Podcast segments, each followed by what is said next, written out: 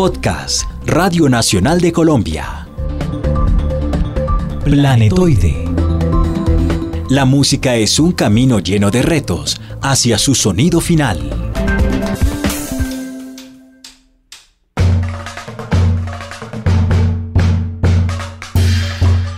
Bienvenidos nuevamente a este planetoide. Hoy tenemos un invitado muy especial que además físicamente se ve muy especial. A mí me encantan los pelirrojos y a él le dicen Candelo. Él se llama David Colorado, que es el líder de Alibombo, una agrupación de percusión que tiene una manera muy especial de hacer música, pero que sea el mismo Candelo el que nos cuente cómo es que nace Alibombo. ¿Qué es Alibombo?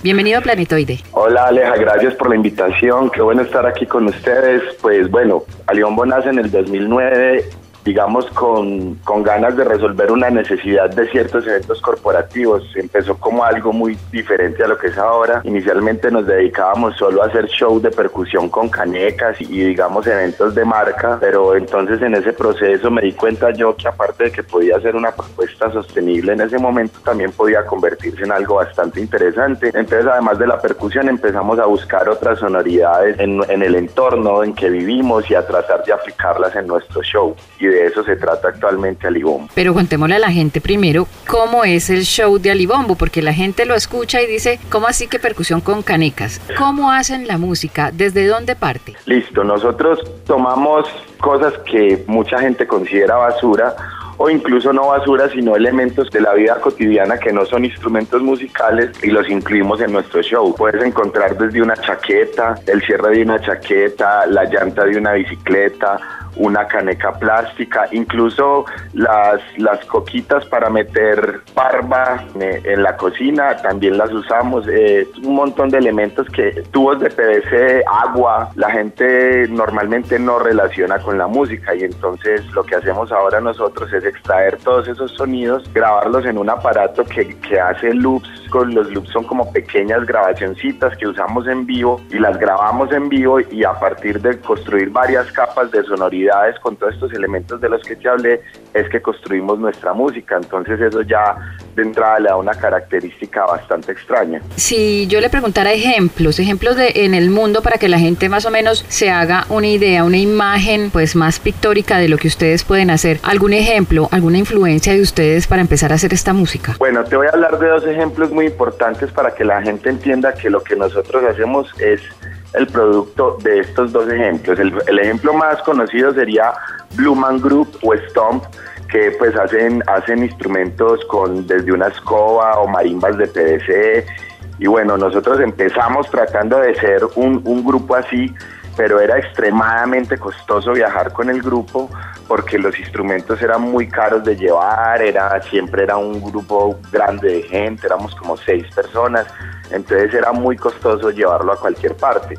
Entonces ahí viene el otro ejemplo que te voy a dar. No sé si conocen a Ed Sheeran, que es un, nuevo artista que lo que hace es que él sale solo con su guitarrita y va grabando cositas en, en una cosa que tiene en los pies, en un pedal. Entonces nosotros lo que hicimos para solucionar esa, ese problema que teníamos de costos fue convertirnos de seis personas a dos. Entonces, ¿cómo reemplazamos las otras cuatro personas? En ese aparatico que usa Ed Sheeran, nosotros grabamos como una pista en vivo delante de la gente y después usamos todos los instrumentos y así se va llevando el show, grabando pedacitos, también tocando encima de ellos y bueno, es, es como en eso el que, en que consiste el show, en, unir esas dos cosas que, que, llegamos a esa conclusión, pues como por todas las cosas que te he contado, por costos, y ahora como por buscar una sonoridad más electrónica, estamos enfocados a sonar más a fiesta, a drum and bass, jungle, eh, house, cumbia, porro, obviamente siempre estamos incluyendo la música de,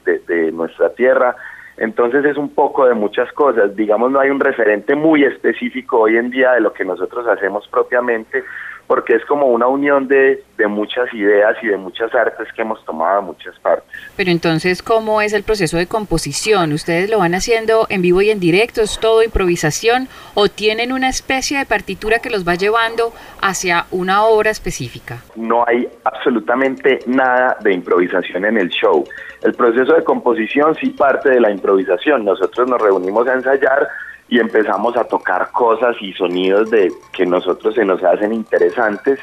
Empezamos a grabar las cosas que nos parece que suenan bien y a escoger pedacitos que nos parece que funcionan para, para la composición. Obviamente no, no pensamos en reglas de armonía ni en muchas cosas que aprendimos en la universidad, sino que tratamos más bien de despegarnos de eso y de buscar una sonoridad, es como una sensación. Eh, en el show de Alibombo no, no hay improvisación, todo lo que es en el show está pensado desde la primera nota hasta la última nota. Bien, hay momentos donde los músicos nos podemos soltar y digamos sí, medio improvisar en partes, pero como esta música es tan ruidosa, el riesgo de caer en una bulla insoportable es muy alto, entonces nos cuidamos mucho de eso y por esa razón el show de Alibombo es completamente pensado de principio a fin en el proceso hay muy mucha improvisación, en el proceso de composición, pero finalmente lo que le llega a la gente es, un, es una obra compuesta de principio a fin. No hay partituras, eh, pero muchas veces en el proceso de composición cuando no podemos recordar una idea con facilidad, sí escribimos la partitura como para que en el otro ensayo no se nos olvide. Pero en vivo no hay partituras, hay dos manes tocando. Eso es lo que hay. ¿Y cómo se lleva la narrativa de una canción? ¿Cómo es como la armonía? Porque uno normalmente ve un grupo que es, no sé, dos guitarras, un bajo, batería, voz. En este caso son puras percusiones. Hay voces, hay una letra de la canción que va llevando una historia. ¿O cómo funciona toda esa parte? Eh, en realidad Sí hay percusión, pero también hemos tenido unos aparatos que hemos construido con el tiempo con ayuda de amigos diseñadores que también producen bajos, producen melodías. Entonces ya hay un montón de cosas en el grupo porque precisamente esa era nuestra búsqueda, no nos queríamos quedar solo en la percusión. Entonces ya tenemos, por ejemplo, unos bajos que se producen con tubos de PVC, también con, con pequeños ventiladores. Es, es, difícil de explicar por teléfono, pero si se meten a ver nuestros videos en YouTube, hemos sido muy específicos en, mostrarle a la gente de dónde provienen los sonidos que estamos usando. A la hora de hacer una canción, pues nosotros no cantamos, entonces lo que hemos hecho hasta ahora es que hemos tenido invitados. los primeros invitados que tuvimos fueron Tucumprá y, y, Lida Villamarín, que grabamos con ellos un tema hace más o menos un año, se llama Déjame, está el video en YouTube. Y básicamente fue, compusimos un beat como en ritmo de cha-cha-cha, y ellos se montaron como cha-cha-cha con reggae, que es como muy el estilo de Tucupra, y, eh, y Tucupra compuso una letra e invitamos a Lida Villamarín desde la ciudad de Cali. Obviamente ya definimos unas partes armónicas específicas para que ellos se sientan cómodos para cantar. Se me olvida algo, el primer tema que hicimos con, con cantantes fue con el grupo Explosión Negra, que hoy está eh, eh, nominado al Grammy Latino, y lo hicimos hace muchos años, pero entonces en ese tema no había que estar muy pendiente de la armonía, ya que ellos solamente tenían que rapear, entonces no habían muchas melodías que, que se cruzaran unas con otras, no había muchos problemas. El último tema que hicimos, la melodía la sacamos de, de, un, de una, un tema de Herbie Hancock que se llama Rocket y una amiga de, de acá de Medellín eh, estuvo en un ensayo eh, y me dijo, hey, yo quiero cantar esta letra sobre esto y afortunadamente no hubo que hacer ajustes de armonía ni de nada, sino que ella tuvo la facilidad de montarse sobre el beat.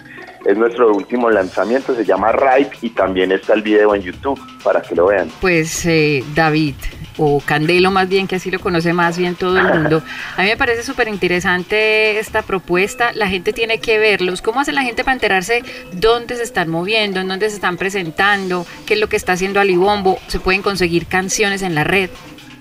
Sí, eh, bueno, en nuestro disco lo estamos vendiendo físico, aunque ya sabemos que la gente pues no compra discos físicos, pero entonces también lo pueden comprar en iTunes, lo pueden escuchar en Deezer y en Spotify. O si quieren visitarnos en YouTube, creo que se les haría más interesante aún porque pueden ver cómo hacemos nuestra música. Nos buscan como Alibombo Percusión en YouTube y ahí salen todos los, los videos de, que hemos montado, que son muchos, y también hay videos tutoriales donde mostramos cómo hacemos el instrumento, cómo podrían hacerlo en sus casas. Entonces hay muchas cosas que explorar de nuestro grupo, no solamente la música, sino también un proceso creativo que para mucha gente se le puede hacer interesante.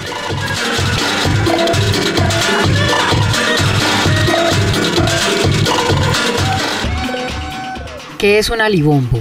Un alibombo Bueno, la palabra alibombo eh, viene de, la canción de Ana y Enrique Alibom Bom Bom Bombera, que no, pues, yo supongo que te tocó, a mí me gustaba mucho esa música infantil y un día yo soñé con, con, ponerle un nombre al grupo que quería un, nombre que tuviera la palabra de un instrumento de percusión, de percusión, en este caso el bomb. Después a los años leí un artículo de una definición que me gustó mucho, que dice que como la canción habla de unos, de unos objetos voladores que la gente no logra identificar de qué material es, a los que hayan escuchado la canción, en este artículo habla como de esas visos que uno tiene cuando uno mira al cielo y caen como como unas formitas transparentes, no sé si te ha pasado, pero cuando uno parpadea y mira al cielo, siempre hay como unas, unas cositas transparentes que, son como unas partículas que todos vemos. Partículas de polvo, algo así yo creo que a todos nos ha pasado que parpadeamos y vemos como que bajan unas cositas del cielo. Eso es un alibombo. Bueno, David, muchísimas gracias por estar con nosotros en este planetoide. Mucha suerte con Alibombo, que es un proyecto que yo creo que va a poner el nombre de Colombia en muchos lugares del mundo. Se trata de seguir con esto. Muchas gracias. Muchas gracias, que estés muy bien. Chao. Acabas de escuchar Planetoide con Alejandra Restrepo un podcast de Radio Nacional de Colombia.